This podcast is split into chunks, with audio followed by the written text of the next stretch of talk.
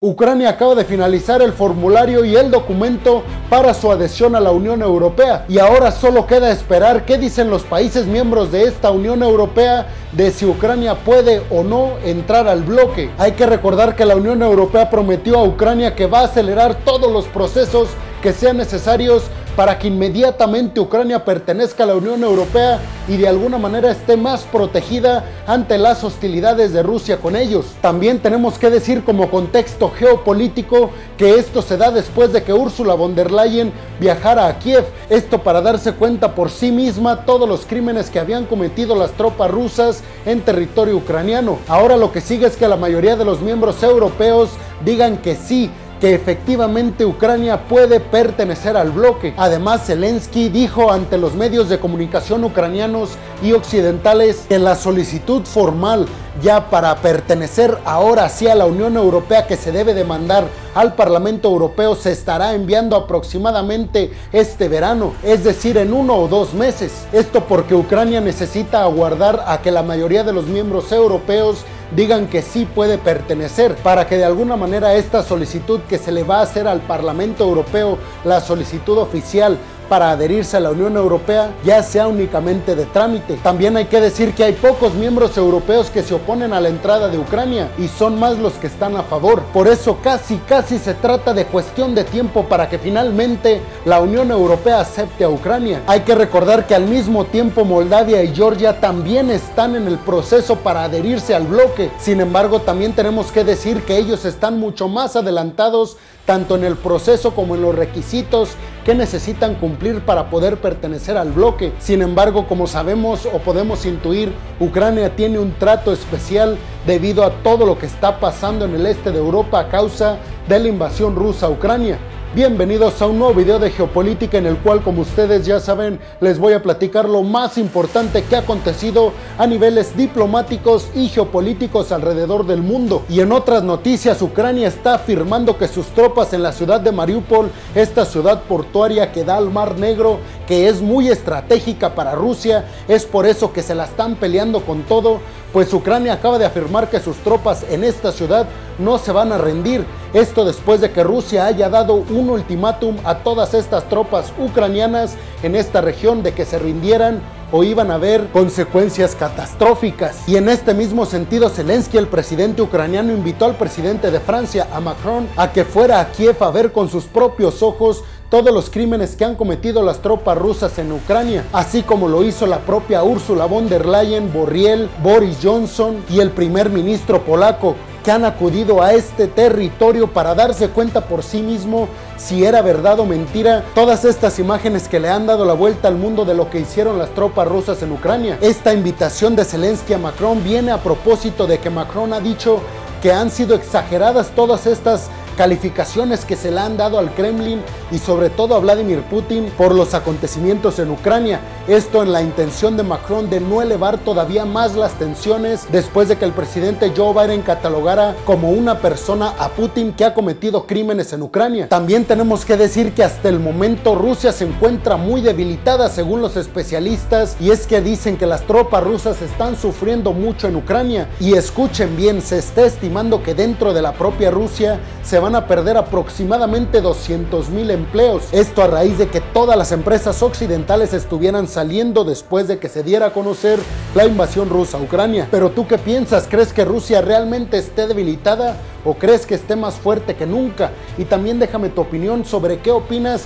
del papel de mediador y de bajar las tensiones que está ejerciendo Macron en el este de Europa pero sobre todo dime qué opinas de quién logrará quedarse con la ciudad de Mariupol en Ucrania. Deja tu opinión en los comentarios. Y en otra noticia a niveles geopolíticos muy importante y además muy alarmante es que Turquía acaba de anunciar que va a llevar a cabo una operación militar en Irak, esto contra las milicias del Partido de los Trabajadores de este país, especialmente de la zona de Kurdistán. El argumento de Turquía es que la seguridad nacional de su país se está viendo comprometida por todas estas tropas que según lo que dijo el presidente turco son catalogados como terroristas. Pero ustedes qué opinan de todo esto? Porque desde Irak se dice que la Unión Europea, Turquía y Estados Unidos están fomentando todas estas intervenciones en Medio Oriente, pero desde estos países y específicamente Turquía, que es del que yo les estoy hablando y el que va a llevar a cabo operaciones militares, dicen que se trata de un argumento válido porque la seguridad nacional de los países occidentales se está viendo comprometida por todos estos grupos terroristas del Medio Oriente. Deja tu opinión en los comentarios. Y en otra noticia, Irán acaba de advertir a Israel y lo hizo con mucha dureza. Y es que dijo que va a tomar las medidas más fuertes posibles si Israel intenta hacer un movimiento que Irán interprete como hostil, sobre todo haciendo referencia a que no van a permitir en lo absoluto ningún hostigamiento a Teherán, la capital de Irán. Estos mensajes fueron lanzados por el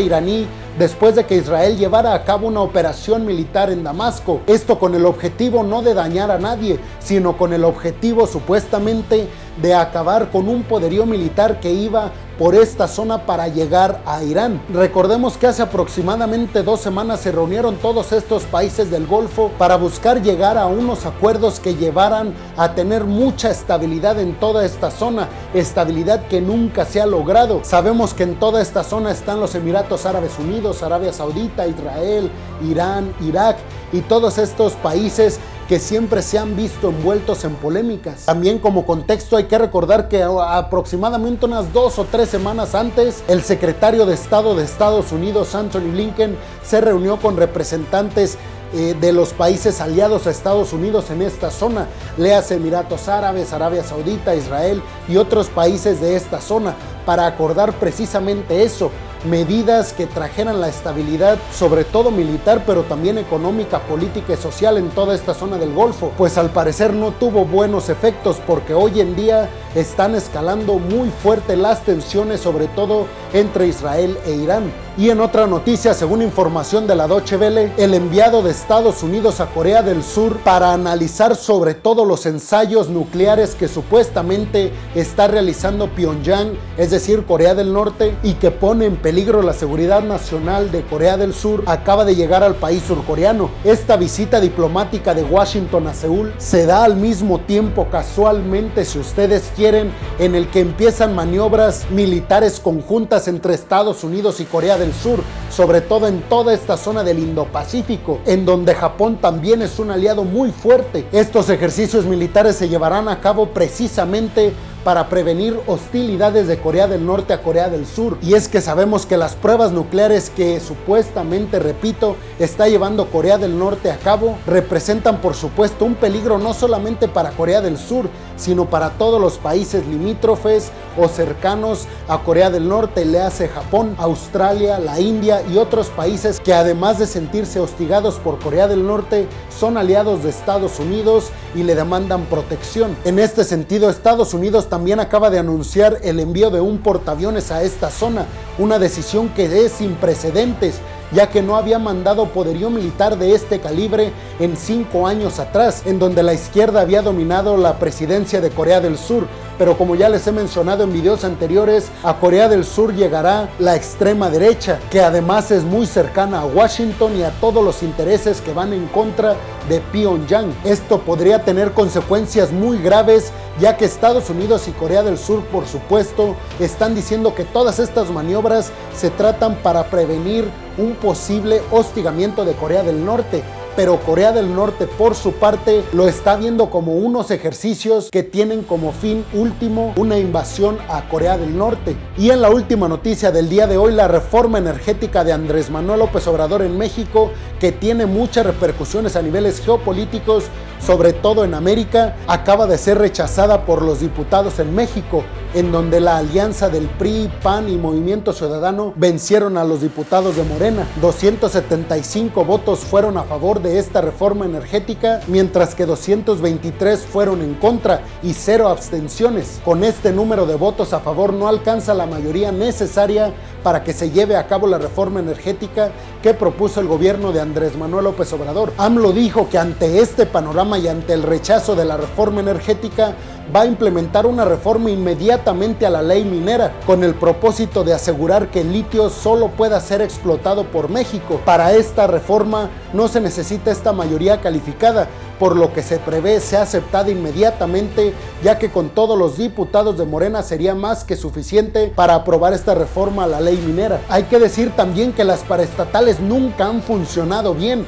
en ningún país ya ni siquiera digamos en México. El claro ejemplo, por supuesto, son Pemex y la CFE, llenas de corrupción desde siempre. Muchos dicen que el colapso de todas estas paraestatales es porque se les deja de inyectar capital, pero otros dicen que es precisamente por esto que yo les comento, por la corrupción tan aberrante que siempre ha habido en todas las paraestatales manejadas, por supuesto, por el gobierno. Esto de que se haya desaprobado la reforma energética de Andrés Manuel López Obrador deja en muy buenos términos la relación con Estados Unidos. No quiero decir que se fuera a desgastar si es que se aprobaba esta reforma, pero corría el riesgo de ser así y debido a que se rechazó, podemos estar tranquilos los que les tenemos miedo a toda esta diplomática del tío Sam de Estados Unidos de que estaremos bien por lo menos en los próximos años en la relación bilateral entre Estados Unidos y México. Es importante estar bien con los vecinos del norte porque hoy en día de los seis principales ingresos que tenemos en México, cinco provienen directamente del mercado estadounidense. Muchos dicen que la relación entre Estados Unidos y México podría verse dañada por esta reforma que planea hacer López Obrador a la ley minera para que el litio únicamente pueda ser explotado por México y no por Estados Unidos. Sin embargo, hay que decirles a esas personas que hoy en día no es Estados Unidos quienes están explotando el litio en Sonora, sino empresas chinas a las que Andrés Manuel López Obrador les planea arrebatar este control. Estados Unidos todavía no mete sus tentáculos en esto de litio en México. Es más, les diría que esta película de litio en México y las peleas que se van a dar por este mineral estratégicamente importantísimo a niveles geopolíticos todavía ni siquiera empieza y lo hará en los próximos años. Pero tú qué crees? ¿Crees que sea bueno o mala la decisión de desaprobar la reforma energética de Andrés Manuel López Obrador. Puedes dejar tu opinión en la zona de los comentarios. Y bueno, acabamos de llegar al final del video del día de hoy. Les quería agradecer mucho por llegar hasta este punto y recordarles que me pueden ayudar mucho si le dan like a este video, si dejan su opinión en la zona de los comentarios y además si también comparten este video en sus redes sociales porque eso me ayudará muchísimo a llegar a muchas más personas. Además recordarles que si están escuchando esto en Spotify, sigan al podcast y si están viendo esto en YouTube, no olviden suscribirse al canal y además activar la campanita para que les lleguen todas las notificaciones cada vez que suba un video nuevo a mi canal sobre geopolítica y otras cuestiones. Sin más por el momento, muchas gracias por llegar hasta este punto del video. Nos vemos en el siguiente video de geopolítica. Hasta la próxima.